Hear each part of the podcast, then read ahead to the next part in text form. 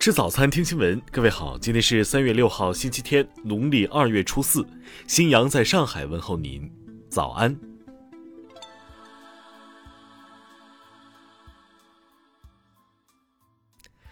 首先来关注头条消息。乌克兰《真理报》五号报道称，来自政府高层的信源透露，在实施逮捕期间，乌克兰安全局开枪打死了参与戈梅利谈判的乌方代表团的一名成员丹尼斯·基里耶夫，他被指犯下叛国罪。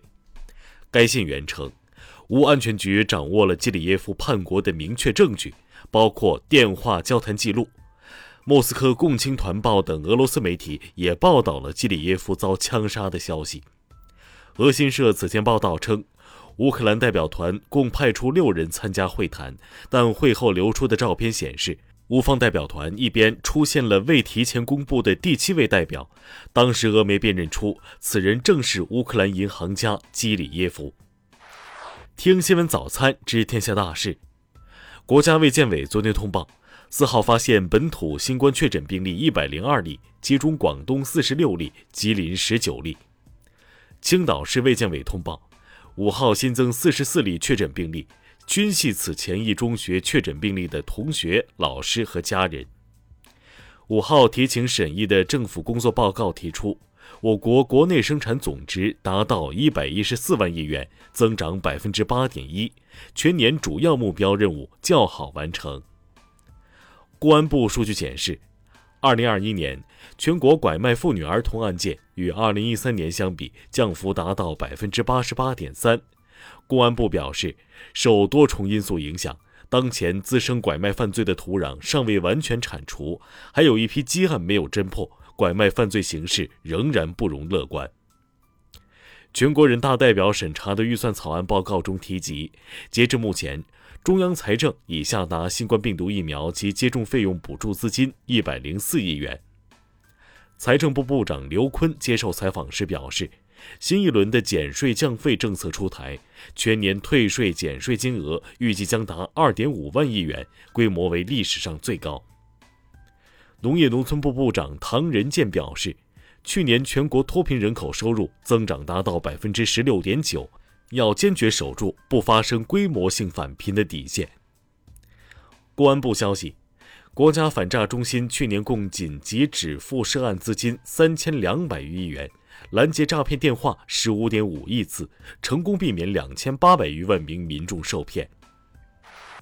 下面来关注国际方面，俄罗斯总统普京表示，俄罗斯将把任何国家在乌克兰设立禁飞区的企图视为对俄开战。普京表示，对俄罗斯的制裁等同于宣战，但是俄方现在还没有开始反制。当地时间四号，联合国安理会就乌克兰核安全召开紧急会议。俄罗斯常驻联合国代表表示，目前相关核电站和临近地区由俄军保卫，核电站的运转并未中断，设施正常运作，辐射情况正常。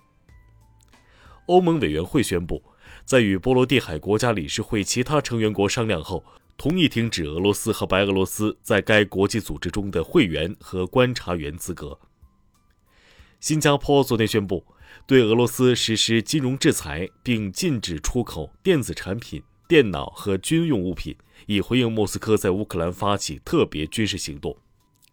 当地时间四号。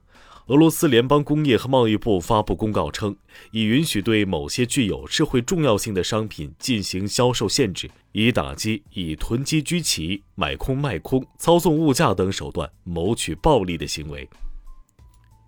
北溪二天然气管道公司证实，公司并没有申请破产，只是因为受到了网络攻击，被迫关闭了网站。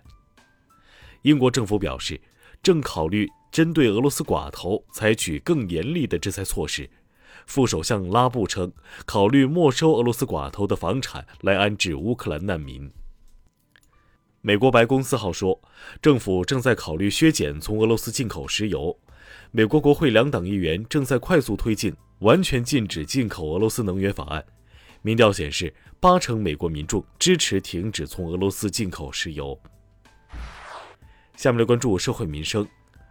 南京一家超市经营者张某被景德镇陶瓷协会起诉，原因是其超市出售的陶瓷碗有“景德镇制”字样。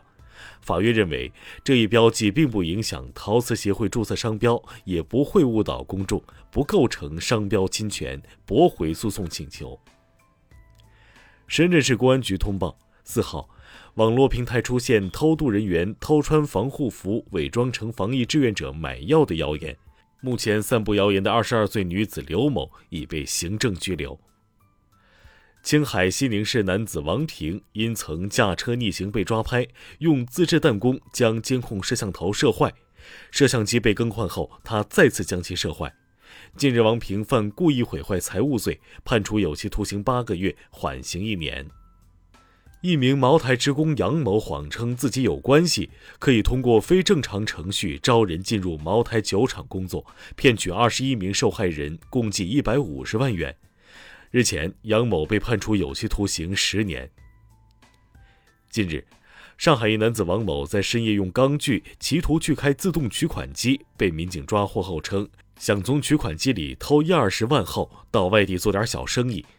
目前，王某因涉嫌盗窃罪被刑事拘留，案件正在进一步侦办中。下面来关注文化体育。据外媒报道。孙杨对去年国际体育仲裁法院判决的最终上诉被驳回。孙杨四年零三个月的禁赛期满的时间为二零二四年五月底。CBA 常规赛第三十一轮，浙江九十七比九十六险胜辽宁，辽宁队已经三连败。俄罗斯联邦海关昨天发布消息，一位美国女篮两届奥运冠军选手以贩毒罪名被俄方逮捕。工作人员在他的行李内发现特殊气味液体的电子烟，经专家判定，这种液体是毒品大麻油。据报道，《我是传奇》的续集正在开发中，威尔史密斯将回归。以上就是今天新闻早餐的全部内容。如果您觉得节目不错，请点击再看按钮。咱们明天不见不散。